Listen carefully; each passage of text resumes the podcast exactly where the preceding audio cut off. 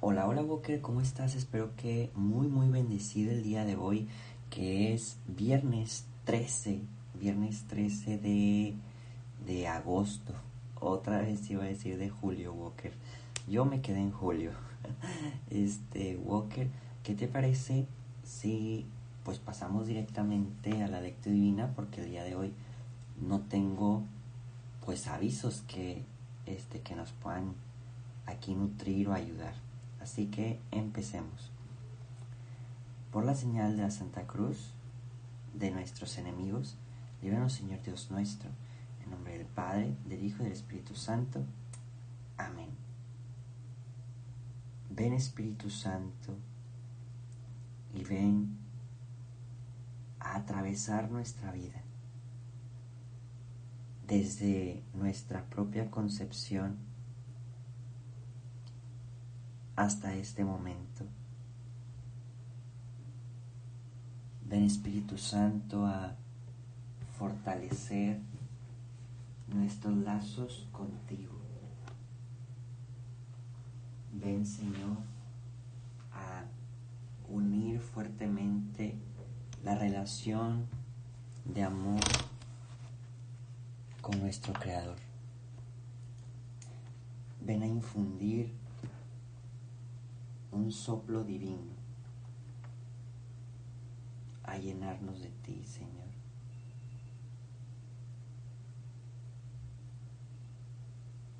Ven Espíritu Santo, condúcenos, llévanos hacia ti. Amén. Walker te voy a invitar a que en un pequeño momento de silencio podamos regalar nuestras oraciones por alguna intención particular que se encuentra ajena a nosotros mismos.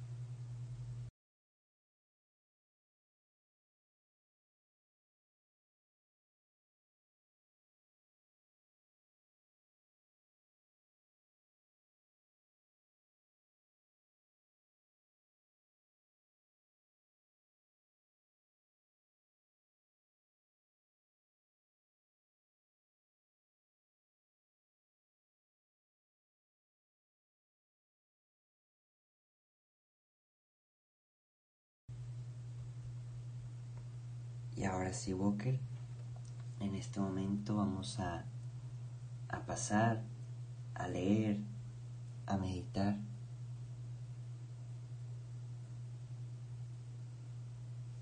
Todo lo que en esta palabra del Señor nos quiere decir. Y en este momento vamos a leer y meditar el Evangelio de Mateo capítulo 19, versículo 3 al 12. En aquel tiempo se acercaron a Jesús unos fariseos y para ponerle una trampa le preguntaron, ¿le está permitido al hombre divorciarse de una esposa por cualquier motivo? Jesús le respondió, ¿no han leído que el Creador desde un principio los hizo hombre y mujer y dijo, por eso el hombre dejará a su padre y a su madre para unirse a su mujer. Serán los dos una sola carne, de modo que ya no son dos, sino una sola carne. Así pues, lo que Dios ha unido, que no lo separe el hombre. Pero ellos replicaron, entonces, ¿Por qué ordenó Moisés que el esposo le diera a la mujer un acta de separación cuando se divorciara de ella? Jesús le contestó, por la dureza de su corazón. Moisés les permitió divorciarse de su esposa, pero al principio no fue así. Y yo les declaro que quien quiera que se divorcie de su esposa, salvo el caso de que viva una unión ilegítima y se case con otra, comete adulterio. Y el que se case con la divorciada, también comete adulterio. Entonces le dijeron a sus discípulos, Si esa es la situación del hombre con respecto a la mujer, no conviene casarse. Pero Jesús le dijo, no todos comprenden esta enseñanza, sino solo aquellos a quienes se les ha concedido. Pues hay hombres que desde su nacimiento son incapaces para el matrimonio. Otros han sido mutilados por los hombres. Y hay otros que han renunciado al matrimonio por el reino de los cielos. Que lo comprenda aquel que pueda comprenderlo. Palabra del Señor. Walker, te invito a que en un pequeño momento de silencio podamos regalar, perdóname, podamos meditar de lo que el Señor nos acaba de decir en este momento.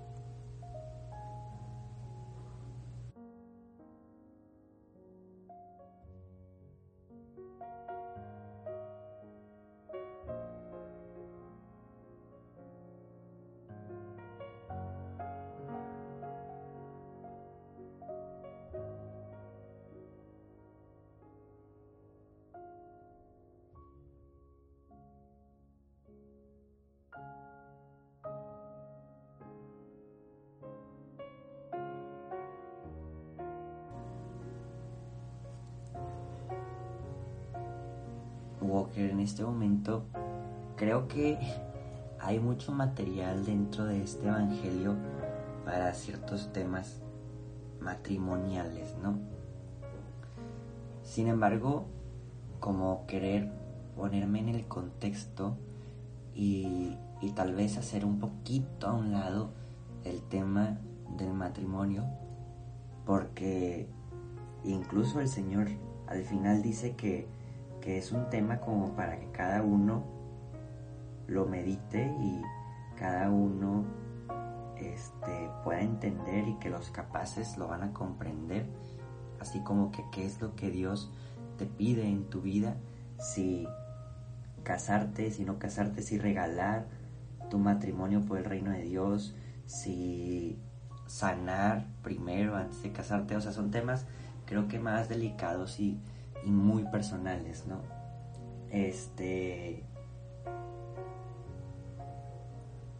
Em, pero algo que me ha gustado mucho, Walker, es que el día de hoy Jesús ha explicado a mucho detalle el Evangelio. Y creo que con ese mensaje, Walker, me voy a quedar para poder meditar el día de hoy. Espero que te ayude. O sea, estoy casi seguro que si nosotros nos ponemos en ser esos discípulos, esos apóstoles de Cristo, en que si en algún momento no le entendemos y le preguntamos, que si, si en algún momento dudamos o nos lo enseñaron de alguna manera y es otra,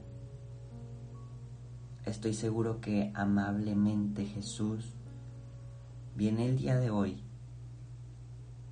a nuestro corazón, a nuestra mente, a podernos explicar más a detalle su propia palabra y al mismo tiempo nuestra propia vida. Cuando nuestra vida se ve en descenso, cuando nuestra vida se ve en oscuridad, cuando nuestra vida se ve caminando por caminos que ni siquiera nosotros conocemos, Jesús viene a ayudarnos. Jesús viene a salvarnos. Jesús viene a liberarnos. A tomarse el tiempo de hablar, de escuchar. A estar ahí. Eso es importantísimo, Walker, que nosotros lo notemos que Jesús viene a estar ahí. Walker te invita a meditar sobre este Evangelio tan bello, que también nosotros sobre otras cuestiones podemos ir meditando.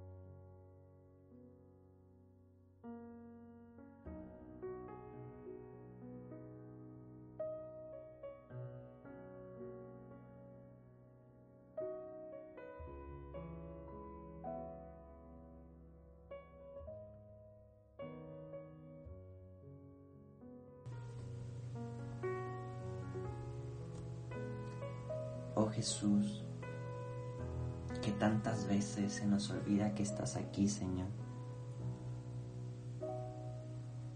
Te ignoramos, te sacamos la vuelta, nos alojamos de ti, Señor. Y no queremos ser así. Queremos día con día aprender cada vez más, llenarnos de tu presencia, Señor. Es por eso que nos consagramos el día de hoy a, a tu corazón por medio del corazón de María, por medio del corazón de San José. Dios te salve María, llena eres de gracia, el Señor es contigo. Bendita eres entre todas las mujeres, y bendito es el fruto de tu vientre Jesús. Santa María, Madre de Dios, ruega por nosotros los pecadores, ahora y en la hora de nuestra muerte. Amén. San José, ruega por nosotros. Walker te invitó a que para ir cerrando esta oración podamos pensar en cuál va a ser nuestra actitud del día de hoy.